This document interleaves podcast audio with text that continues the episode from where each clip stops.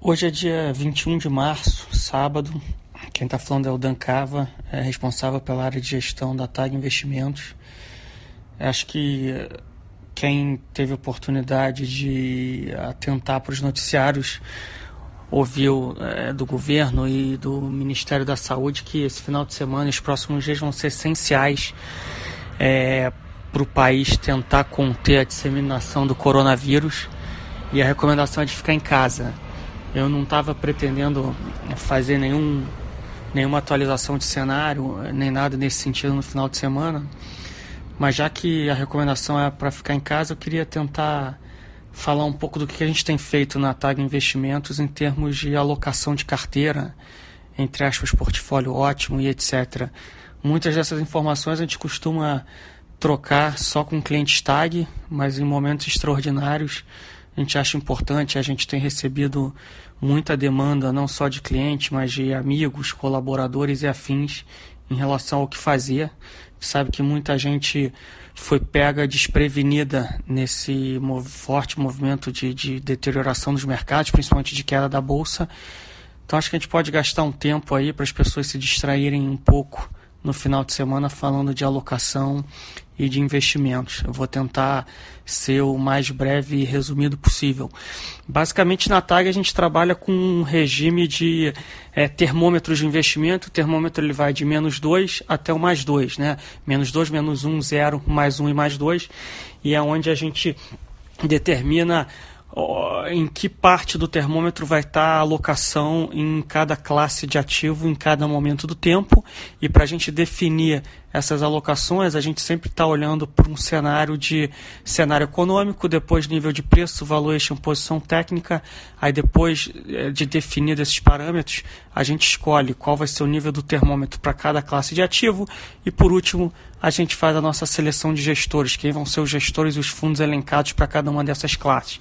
Eu vou focar aqui agora nos níveis dos termômetros, a gente não costuma falar muito sobre fundos é, para clientes não tag. Pode ser que em algum momento a gente faça isso, mas a ideia aqui é falar um pouco dessa como é que a gente está vendo a alocação, o que, que a gente tem pensado e conversado com os clientes, tá?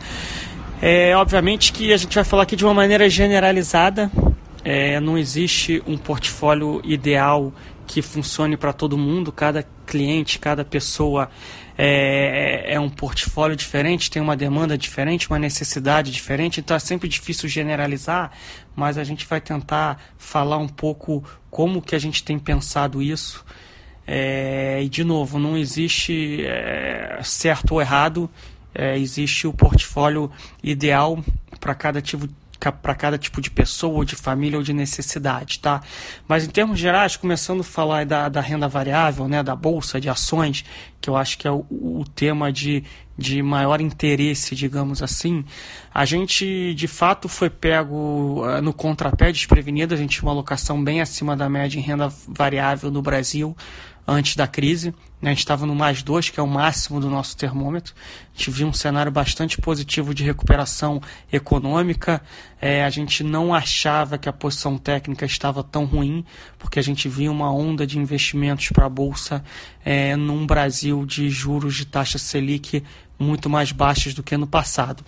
É, dito isso, a queda foi tão rápida e acentuada que a maior parte dessas nossas posições de mais dois, elas se transformaram em posições neutras, né?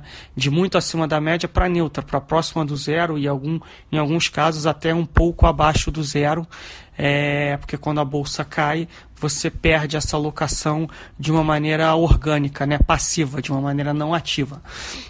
Então, o que, que a gente tem feito nessa, nessa fase do ciclo? Né? É, de novo, em termos é, econômicos e em termos financeiros, a gente tem feito algumas atualizações. A gente reforça que a gente não sabe qual o tamanho e a magnitude dessa crise, nem em termos econômicos, nem em termos de preço. Então a gente acredita que sempre o, o melhor a se fazer é fazer alocações de formas fatiadas, né, em etapas. Né? Então a gente acha sim que vai ter o um momento de voltarmos ao mais dois, lembrando que o mais dois virou zero, é, dado a força da queda. O que a gente tem feito é migrar os portfólios ou recomendado a migração dos portfólios de uma maneira muito parcimoniosa, muito paciente, pelo menos para o mais um. Né? É, de novo, a gente não sabe, a gente acha que vai ser muito difícil a, é, a encontrar o exato ponto de inflexão dessa crise, é, quando que o cenário econômico vai é, deixar de piorar ou quando que a bolsa vai deixar de cair. Né? A gente já tocou nesses temas em, em outras conversas nos últimos dois dias, mas a gente acha sim que é, o nível de preço hoje ele já condiz com uma posição um pouco acima da média, né? um pouco acima do neutro. E para a gente se defender de novas quedas, a gente acredita que a melhor maneira de fazer isso é em fatias, em tranches. Então, se você tem, é, se a sua poupança são 100 unidades, é, e você tinha 30 unidades, esses 30 viraram 20, e você quer voltar para os 30, é, faça essas alocações em unidades de 1, 1,5 ou 2. Não faça de uma vez só, em duas ou três fatias. Faça em números maiores de fatias, de tranches, que a gente chama no, no jargão financeiro. É, de novo, a gente olhando a longo prazo, a gente ainda acha que é um investimento que vai se pagar. Agora você precisa entender a sua necessidade de liquidez nesse momento. A gente tem visto é, que muitas pessoas, muitos empresários, é, e muitos executivos é, tinham uma situação anterior a essa crise que eles não têm mais. É, muitos empresários vão ter que entrar com capital próprio para bancar a operação das suas empresas. É, então a gente precisa ter uma atenção redobrada com relação à liquidez. Né? Se você for investir direto em ação, a ação é até líquida, né? Você todo dia tem mercado que você pode comprar ou vender. Se você for investir num fundo, é, geralmente os fundos eles têm uma carência de pelo menos 30 dias. Mas mais importante do que isso, a bolsa tem volatilidade. Então você pode, se você precisa desse dinheiro no curto prazo, é, você pode eventualmente ter que realizar prejuízos, porque ninguém sabe o que vai acontecer nos próximos dias ou nas próximas semanas ou quiçá nos próximos meses. A gente está falando aqui de investimentos de longuíssimo prazo, investimentos de 2, 3, 4, 5 anos. A gente acha que em 2, 3, 4, 5 anos a bolsa de fato pode estar substancialmente acima de onde ela está hoje. Então, a recomendação na renda variável que a gente tem feito é um pouco essa, né? É quem não precisa de liquidez, quem tem uma poupança, um capital, visando longo prazo é, e tem estômago, aguenta a volatilidade, a gente acha que o momento já pode ser um momento propício para começar a fazer uma realocação, dado que a alocação que era X virou metade de X ou virou dois terços de X é, depois dessa queda toda da bolsa. Então é, a gente entende que o cenário continua e vai continuar incerto, como a gente falou aqui nas nossas últimas conversas, mas acho que esse ponto da renda variável era um ponto bastante é, é, é um ponto bastante importante e a gente tem, tem, tem recebido muitas muitas indagações, de novo, não só de clientes, inclusive amigos é, ou só conhecidos, vizinhos que acabaram sofrendo bastante com esse movimento. De novo, quem tem capacidade, liquidez, é precisa ter paciência e parcimônia. Quem precisa desse capital, quem mais do que nunca vai precisar de liquidez, vai precisar ter um pouco mais de prudência. Ou seja, se você acha e acredita que vai ficar um tempo sem ter renda, o ideal é que você é, tenha uma liquidez maior. Aí, nesse caso, você vai ter que realizar o seu prejuízo.